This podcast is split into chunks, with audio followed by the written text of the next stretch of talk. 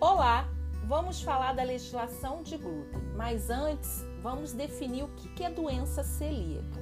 Então, é uma inflamação provocada pelo glúten. O glúten é uma proteína presente no trigo, centeio, cevada e aveia.